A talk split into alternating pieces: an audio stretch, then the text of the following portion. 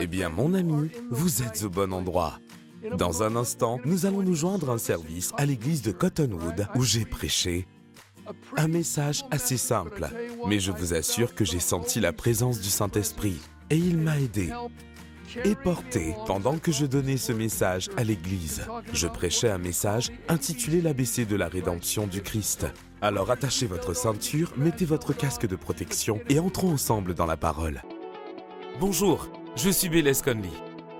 Dieu vous voit, il vous aime, et peu importe ce à quoi vous faites face, il a les réponses.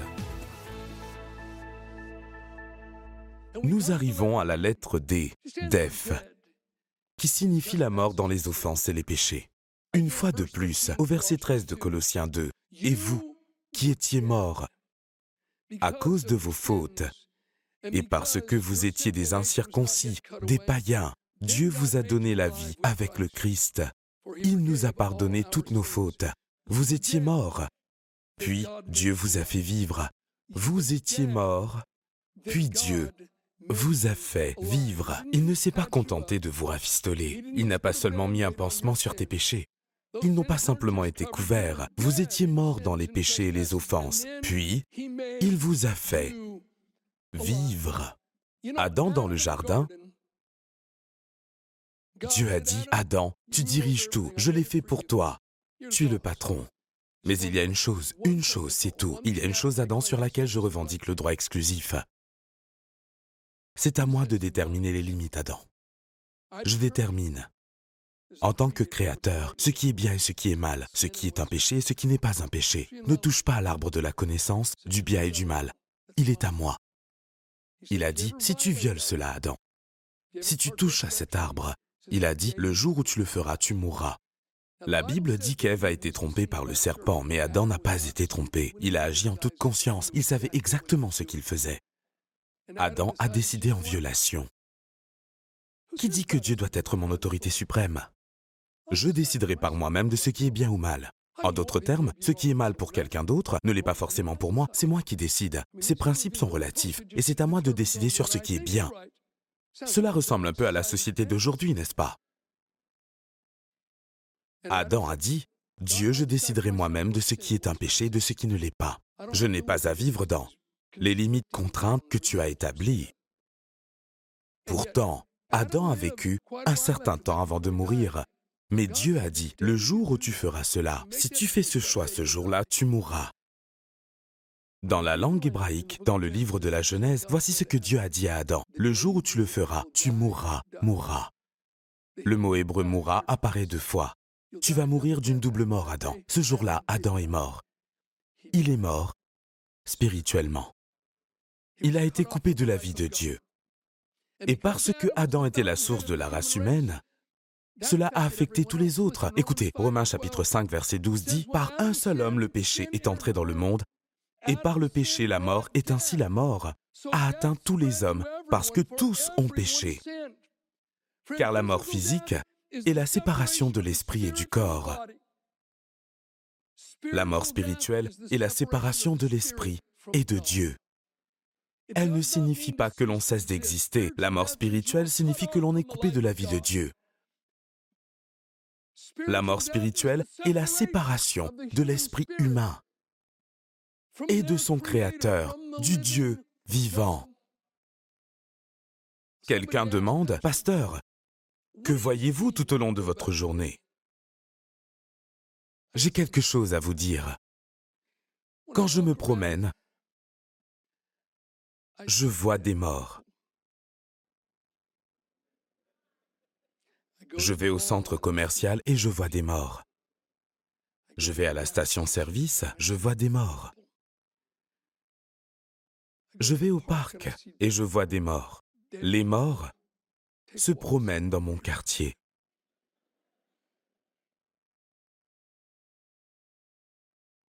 Coupés de Dieu, morts dans leurs offenses et leurs péchés.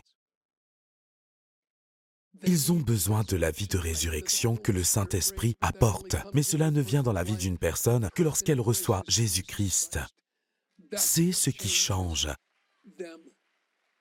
Vous étiez morts, mais Dieu vous a rendu vivant. C'est formidable. Nous arrivons à la lettre suivante. E représente effacer. Colossiens chapitre 2 verset 14. Il a effacé l'acte rédigé contre nous qui nous condamnait par ses prescriptions et il l'a annulé en le clouant à la croix. Le mot annuler signifie littéralement effacer complètement, faire comme si cela n'avait jamais existé. La Phillips Translation dit Christ a complètement éliminé les preuves incriminantes et les commandements qui nous accusaient. Il a éliminé, il a complètement effacé les preuves. L'acte. Une autre traduction met cela en relief parce que nous avons violé les lois de Dieu. Nous avions une dette. Nos péchés se sont accumulés et sont devenus une dette impayable devant Dieu. Une dette que nous ne pouvions pas payer, mais que nous devions reconnaître. Quand j'étais enfant, il y avait un petit magasin dans un petit centre commercial, peut-être à 2 km et demi, 3 km de là où nous vivions. Je devais avoir 4 ans et demi ou 5 ans. J'ai pris tout l'argent que j'avais, j'ai mis toutes les pièces dans ma poche. L'anniversaire de ma mère approchait. J'ai grimpé sur mon petit vélo et j'ai parcouru environ 3 km jusqu'à un petit centre commercial et je suis entré dans un département de la marque Buffums.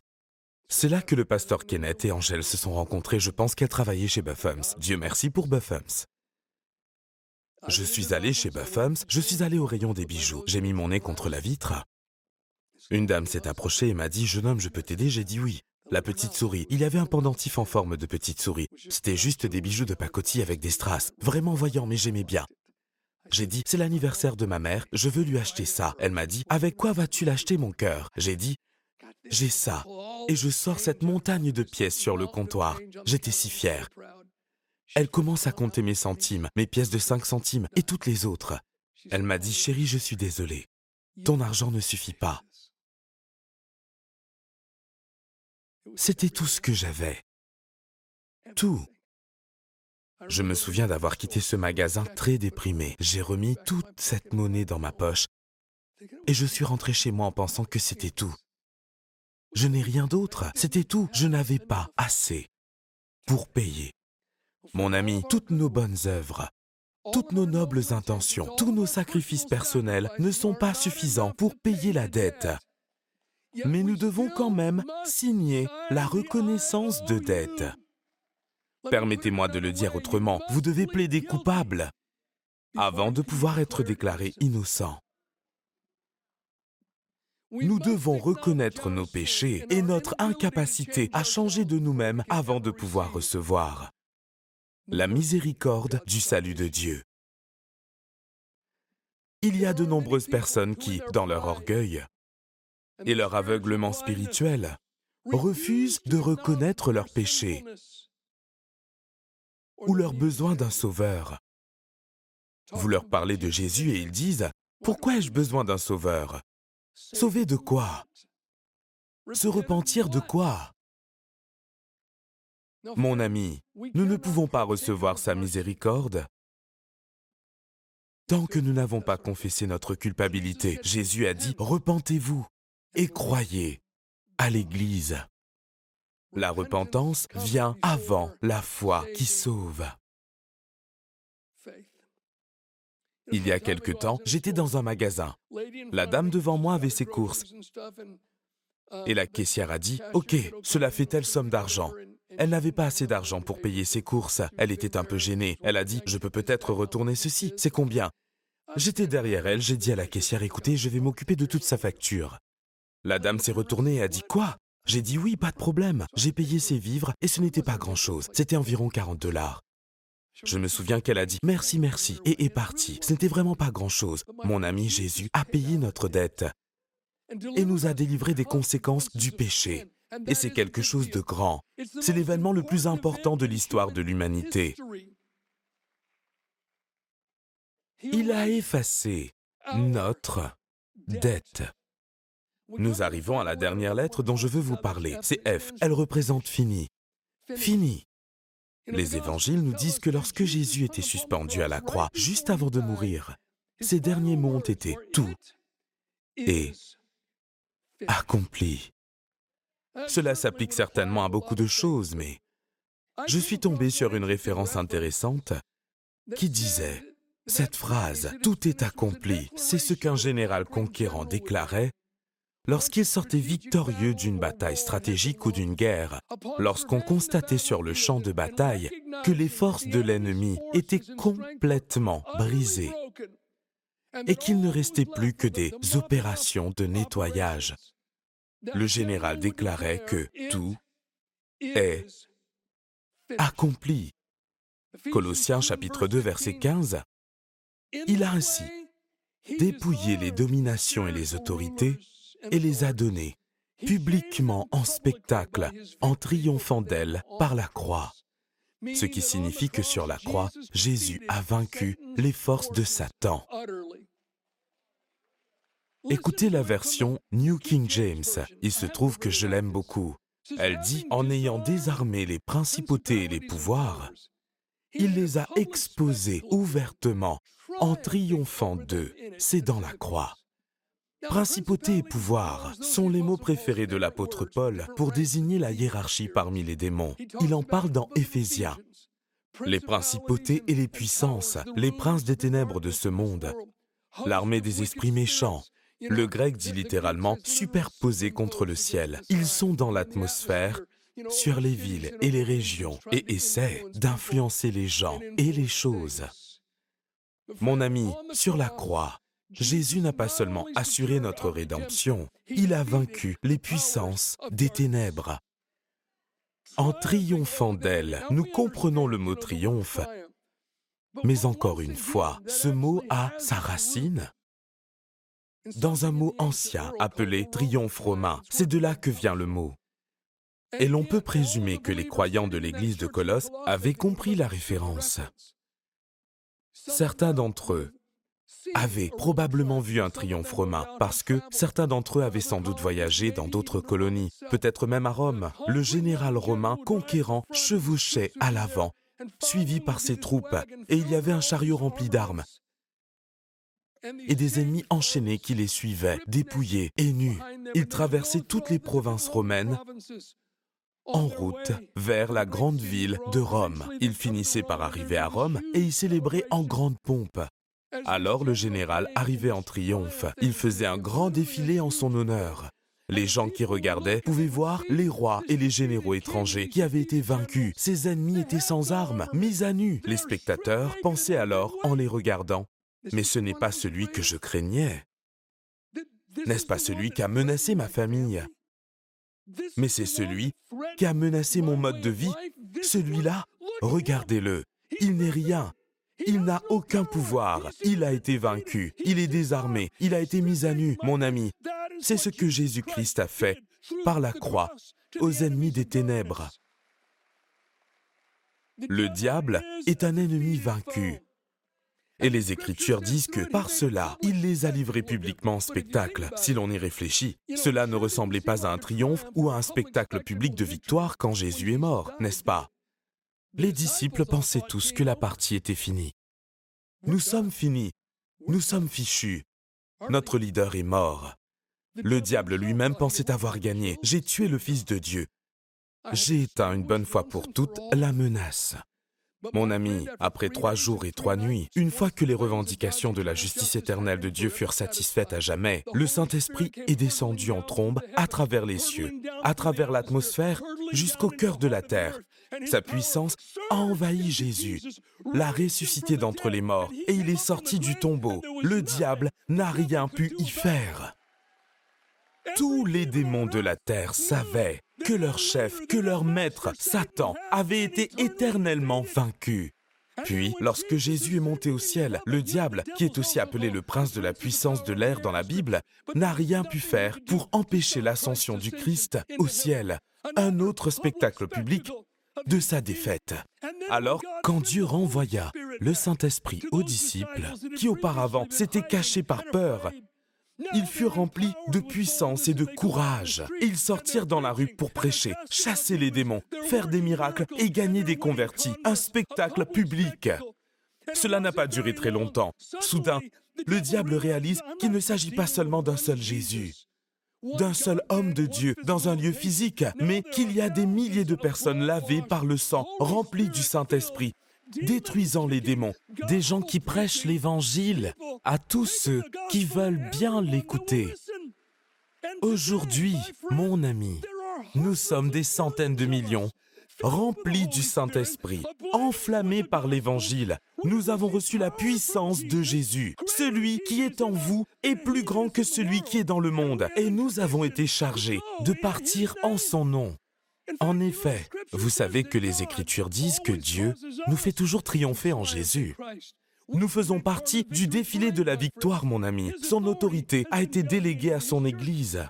Jésus a dit, Tout pouvoir m'a été donné au ciel et sur la terre. Allez en mon nom, chassez les démons, imposez les mains aux malades et prêchez l'Évangile à toute la création. Ils sont sortis et ont prêché partout, et le Seigneur travaillait avec eux, confirmant la parole par des signes et des prodiges. Mon ami, tu es le plus grand cauchemar du diable.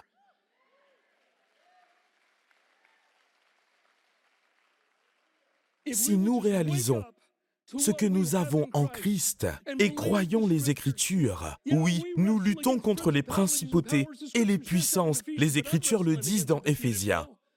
Mais je lutte contre un ennemi vaincu. Je lutte en tant que vainqueur. Je lutte à partir d'une position de victoire. Je lutte positionné en Christ et avec son autorité. Oh, quelle différence Quelle différence Tout est accompli. Oui, tout est accompli. J'étais au Mexique. Ça faisait moins d'un an que j'avais été sauvé. J'essayais d'aider dans une croisade. Je pense que j'ai causé des problèmes pendant que j'essayais d'aider. Mais je suis allé voir l'évangéliste qui prêchait un jour. J'ai dit, que puis-je faire pour aider? Il m'a répondu, ce soir, nous allons projeter un film. Et ensuite, je vais me lever et prêcher après le film. Le film s'appelle Un voleur dans la nuit. Si cela ne te dérange pas, ce serait bien si tu fais la publicité du film de ce soir en voiture. J'ai dit, je suis partant. J'ai sauté dans mon vieux minibus 63. Je me suis procuré un porte-voix et j'ai conduit jusqu'aux petites colonias, sur des routes poussiéreuses dans les collines, criant par la fenêtre. Un ladrón en la noche. Esta película tendrá un impacto en tu vida. Partout où j'allais, les gens regardaient. Regardez ce jeune blanc aux cheveux longs qui nous dit de venir au cinéma. J'ai pris deux autres personnes dans la camionnette, on roulait, et une dame est sortie, a stoppé le van en agitant ses bras et en barrant la voie.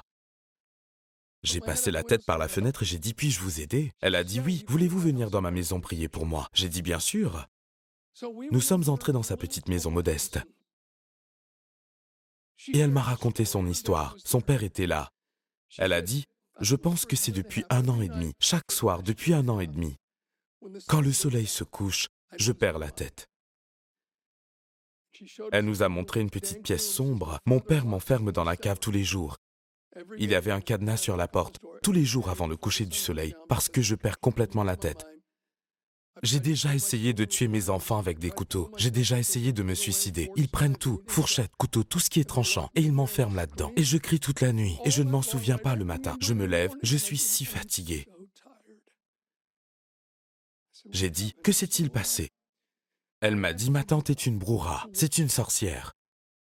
Elle m'a jeté un sort. Je pense en fait que c'était à cause d'un homme qu'elle aimait et de qui sa tante s'était aussi éprise. Elle a dit, ma tante, la brouhara, elle m'a jeté un sort. Depuis qu'elle a fait ça, chaque nuit, je perds la tête. Pouvez-vous m'aider? Nous avons dit, oui, nous le pouvons.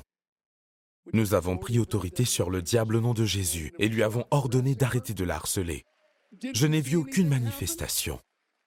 Je suis retourné dans la camionnette sur la route Un ladrón en la noche.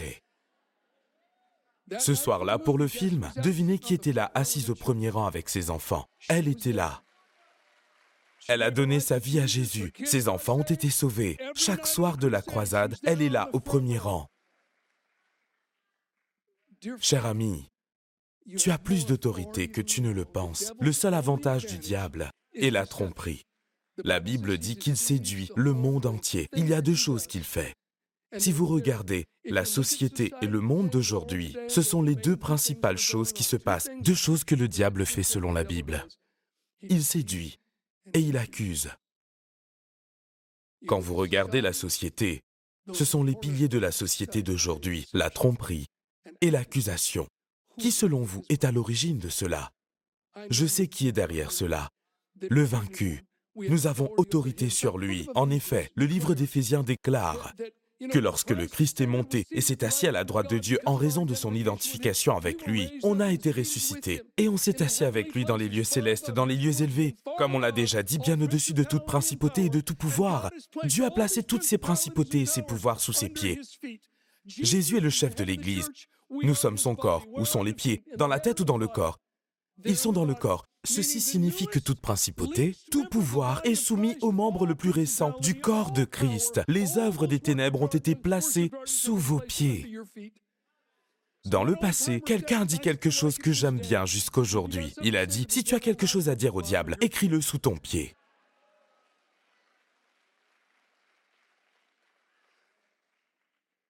Peut-être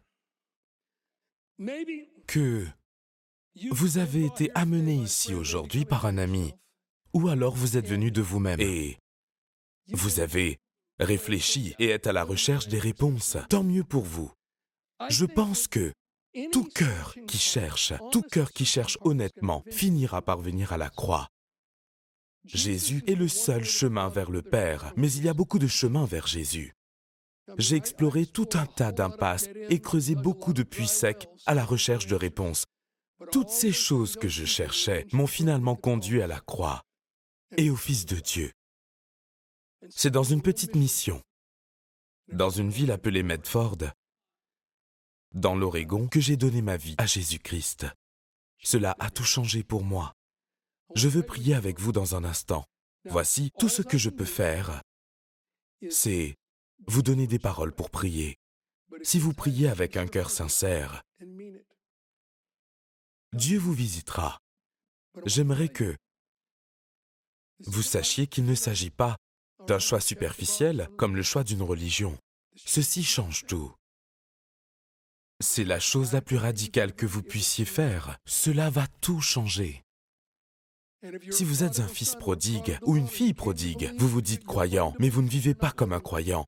Vous vous dites croyant, mais vos paroles ne sont pas celles d'un croyant. Vous vous dites croyant, mais vos pensées ne sont pas celles d'un croyant.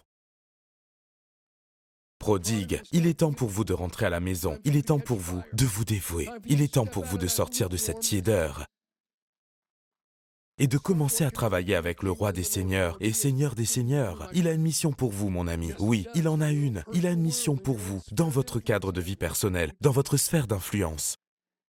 Quand Jésus a ressuscité Lazare, il est sorti enveloppé dans des vêtements de mort. Il avait la vie à l'intérieur de lui, mais il était toujours enveloppé dans des vêtements de mort. Jésus a dit, détachez-le et laissez-le sans l'année. Certains sont venus à une vie nouvelle, mais ils s'accrochent encore aux vieux vêtements de mort. Jésus veut vous libérer de ces choses, de l'ancienne vie qui vous a lié et retenu. Nous allons prier. Je veux vous conduire dans une prière simple. Veuillez prier avec un cœur ouvert et sincère. Il viendra à vous. Vous pouvez mettre la main sur votre cœur. Je veux que vous répétiez les mots suivants après moi. Ô Dieu, je viens à toi. Je sais que j'ai péché. Je réalise que j'ai une dette que je ne pourrai jamais payer. Mais dans ta miséricorde, tu es venu. Tu as envoyé ton propre Fils qui est mort volontairement à ma place. Il a payé ma dette en totalité. Jésus, merci de m'aimer autant. Merci d'avoir effacé cette dette. Je mets ma confiance en toi, Jésus. Je crois que tu es ressuscité des morts. Et je te demande maintenant d'être mon Seigneur et mon Sauveur. Où que tu me conduises, Jésus, j'irai. Ma vie ne m'appartient plus. Je remets tout entre tes mains. C'est en ton nom, je prie. Amen. Amen. Amen. Quel sauveur Eh bien, mon ami, j'espère que vous avez fait cette prière avec moi et avec notre congrégation il y a quelques instants. Si vous l'avez fait et si vous avez prié sincèrement, vous appartenez maintenant à Dieu. Vous avez été transféré hors du royaume du diable. Et maintenant, vous êtes dans le royaume de Dieu. Vous avez été rendu juste par la justice du Christ. Et maintenant, vous commencez une nouvelle relation avec Dieu. Non pas en tant qu'étranger, mais en tant que membre. En tant que membre de la famille, en tant que fils bien-aimé, en tant que fille bien-aimée. C'est la décision la plus importante de votre vie. Nous aimerions avoir de vos nouvelles. Si vous voulez nous contacter, nous voulons vous aider autant que possible. Mais écoutez, vous avez juste besoin de savoir que Dieu vous aime. Il vous veut, il ne vous abandonnera jamais. Il ne t'abandonnera jamais. Avez-vous des questions sur l'émission ou est-ce que quelque chose vous préoccupe pour lequel nous pouvons prier? Alors écrivez-nous, notre équipe apprécierait avoir de vos nouvelles.